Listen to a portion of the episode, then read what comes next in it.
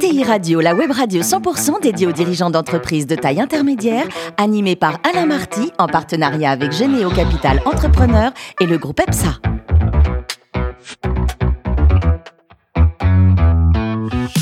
Bonjour à toutes et à tous, bienvenue à bord de ETI Radio. Vous êtes plus de 43 000 dirigeants d'entreprise abonnés à nos podcasts et vous pouvez réagir sur les réseaux sociaux, notamment notre compte Twitter ETI Radio Thierry Dubas, TV. À mes côtés, pour co-animer cette émission, Marie Kirsch, qui est chargée d'investissement au sein de Généo Capital Entrepreneur, et Ludovic Beribos, associé et directeur des opérations commerciales et marketing du groupe EPSA. Bonjour à tous les deux. Bonjour. Bonjour. Je vous donne le plaisir euh, de retrouver, j'allais dire, hein, François Biabert, le président du groupe Quanco. Bonjour François. Bonjour. Alors, avant de dire un petit mot sur votre actualité, et elle est riche, un mot sur votre société, les métiers, vous l'avez créé en 2003 oui, donc euh, le groupe Canco est une marketplace publicitaire à la performance. Notre métier est assez simple, c'est de mettre en relation des annonceurs avec des, des éditeurs de sites internet pour euh, générer des ventes ou des prospects qualifiés pour euh, ces, sites annonceurs. Et vous êtes présent donc en France, à l'international également, François? On est présent dans sept pays, donc Europe et puis Amérique du Sud, au Brésil, avec une filiale à São Paulo. Donc ça représente combien en termes de chiffre d'affaires avant, avant actualité, j'allais dire? Le chiffre d'affaires 2021, 42 millions d'euros. 42 millions d'euros. Et donc votre actualité, vous êtes venu à bord de TI Radio pour nous en parler, c'est une fusion avec nos amis allemands. Exactement. Donc, Vous allez créer un leader européen du marketing à la performance. Exactement, puisque là, en 2022, donc, euh, avec cette fusion, on passe à 150 millions d'euros de chiffre d'affaires pour 230 collaborateurs, ce qui nous fait changer de taille. C'est une fusion euh, donc avec un groupe allemand qui nous a approché au départ euh, sur, un, sur un projet de build-up au départ, j'étais pas forcément hyper motivé par ce type de projet-là. J'avais plutôt envie de, de, garder mon autonomie. Et en fait, ça a été une rencontre avec un entrepreneur et un projet d'association d'entrepreneurs, puisque voilà, aujourd'hui, donc le groupe Quanco a intégré 100% euh, le groupe Vertical Ads. En revanche, euh, je vais co-diriger le groupe avec euh, Ralph Fischer, qui est le voilà, donc il y aura, vous serez tous les deux les, patrons, les, les Dubrou des pays, c'est ça? Exactement. Et puis, en fait, il y a aussi une complémentarité, parce qu'il est plus jeune que moi. Il a tout juste 40 ans. Euh, et je pense que même d'un point point de vue façon de fonctionner, il y a énormément de complémentarité entre personnes et c'est ça qui m'attire. Et alors, combien de temps vous avez mis, euh, j'allais dire, vous fiancer, là, se dire on y va, on n'y va pas Parce que c'est pas facile, hein. on est indépendant, on a sa boîte, on l'a créée, euh, là, tout ça, nos amis allemands, les vrais faux amis. Combien de temps ça a pris? Ça a été, euh, on, a pris le temps puisque la première rencontre euh, a été en juin. 1800, non. C'est ça, non, 200 ans après, on a fait la rencontre. Non, non, là, c'est, on a fait la première rencontre en juin 2021 et on a pris un petit peu de temps de, maturation pendant l'été avec pas mal d'échanges et on a vraiment commencé les discussions en septembre. Elles ont abouti fin janvier et après, bah, il y a le temps nécessaire aux avocats pour faire leur travail qui, est souvent beaucoup plus long que ce qu'on imagine. et souvent beaucoup plus cher. Marie? Oui, c'est intéressant parce qu'en fait, euh, vous déjà, d'un point de vue personnel, vous passez de, dirigeant à co-dirigeant. Euh, mais vous l'avez dit avec une complémentarité. Euh, comment vous voyez cette nouvelle phase qui s'ouvre dans votre rôle de direction? Alors c'est à la fois un changement et pas un changement. C'est pas un changement parce que j'avais déjà en fait un management très, très participatif avec mes associés et je vais quand même confirmer sur le fait que c'est un changement puisque euh, finalement mes associés étaient plutôt des personnes qui étaient montées au sein de l'entreprise et que j'avais emmené avec moi et avec lesquelles j'avais partagé le capital alors que là c'est vraiment euh, une association avec un autre entrepreneur qui a créé un, magnifique groupe également.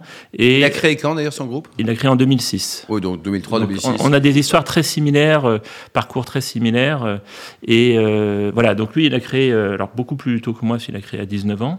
Et voilà, 20 ans après, bah, c'est un groupe qui fait plus de 80 millions d'euros de chiffre d'affaires avec 85 personnes. Donc également une performance opérationnelle assez exceptionnelle. Mm, mm. Marie?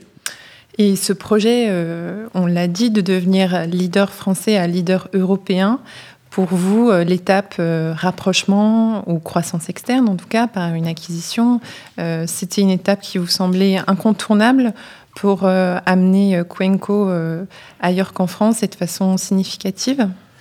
Alors, elle ne me semblait pas incontournable euh, parce que nous avions un plan de développement du business qui était euh, extrêmement ambitieux et sur lequel on avait les moyens de mener. Simplement, euh, à travers cette rencontre et à travers cette fusion, moi j'ai vu l'accélération que ça pouvait nous donner. Et puis également, ça, me donne aussi, ça, ça nous donne aussi à, tous les deux un partenariat d'entrepreneurs avec une très grande complémentarité. Et donc, et on se retrouve parce que je dirais, ces points, ces points forts sont plutôt mes points faibles et mes points forts sont plutôt ces points faibles. Donc, vraie complémentarité. Voilà, je pense qu'on est en train de former un binôme qui, est assez mmh. sympathique, qui est assez performant. Et la fusion, il y avait un petit peu de sous, un peu de capital, tout ça? Oui, bah, toujours, on essaye de faire en sorte que chacun trouve euh, midi à sa porte, comme on mmh. dit. C'est un bon deal pour tout le monde, vu votre C'est un bon deal pour tout le monde, oui, tout à fait. Ludovic oui, bonjour, enchanté. Euh, on parle effectivement de, rapprochement. Euh, dans les phases de rapprochement, il y a une phase de due deal, donc savoir effectivement quels sont, selon vous, les bons conseils, notamment lorsqu'on se rapproche. Puis une deuxième phase qui est quand même importante, ce sont les synergies. Euh, quelles sont les synergies que vous avez décidé de mettre en place, notamment avec ce rapprochement?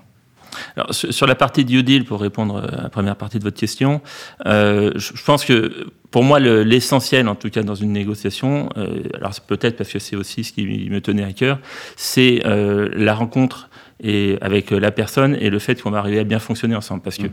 il y a énormément de projets de fusion où, qui aboutissent à des échecs. Et euh, pour euh, mon, mon, nouvel associé et, et moi-même, c'était pour nous deux une prise de risque assez forte. Donc forcément, on a pris le temps d'énormément de réfléchir.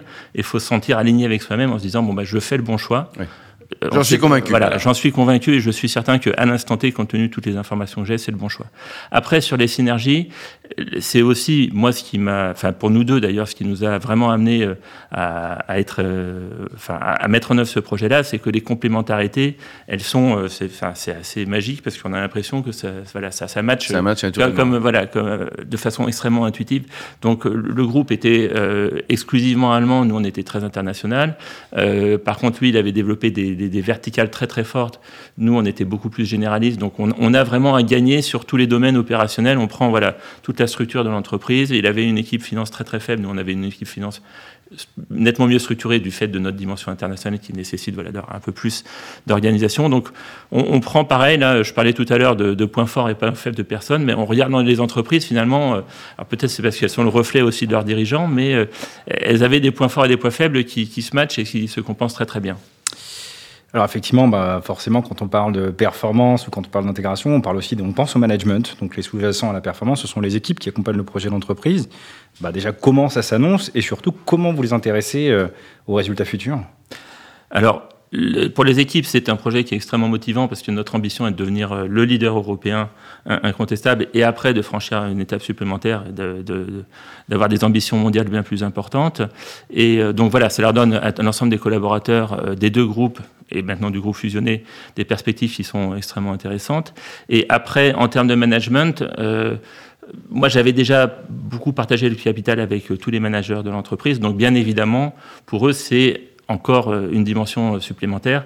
Et au sein du groupe Vertical Ads, il n'y avait pas eu encore de, d'incentive du management, puisque le, enfin, d'incentive capitalistique, je parle du, mmh. du, management, mais du coup, on a mis ça en place pour que l'ensemble des collaborateurs clés de l'entreprise euh, bénéficient du projet. projet. moi, je m'occupe du marketing chez EPSA et je suis ravi parce que quand on parle de marketing, rémunération à la performance, au résultat, je me suis dit waouh, magique. Mm. Alors, c'est quoi les indicateurs que l'on suit quand effectivement on fait du marketing à la performance?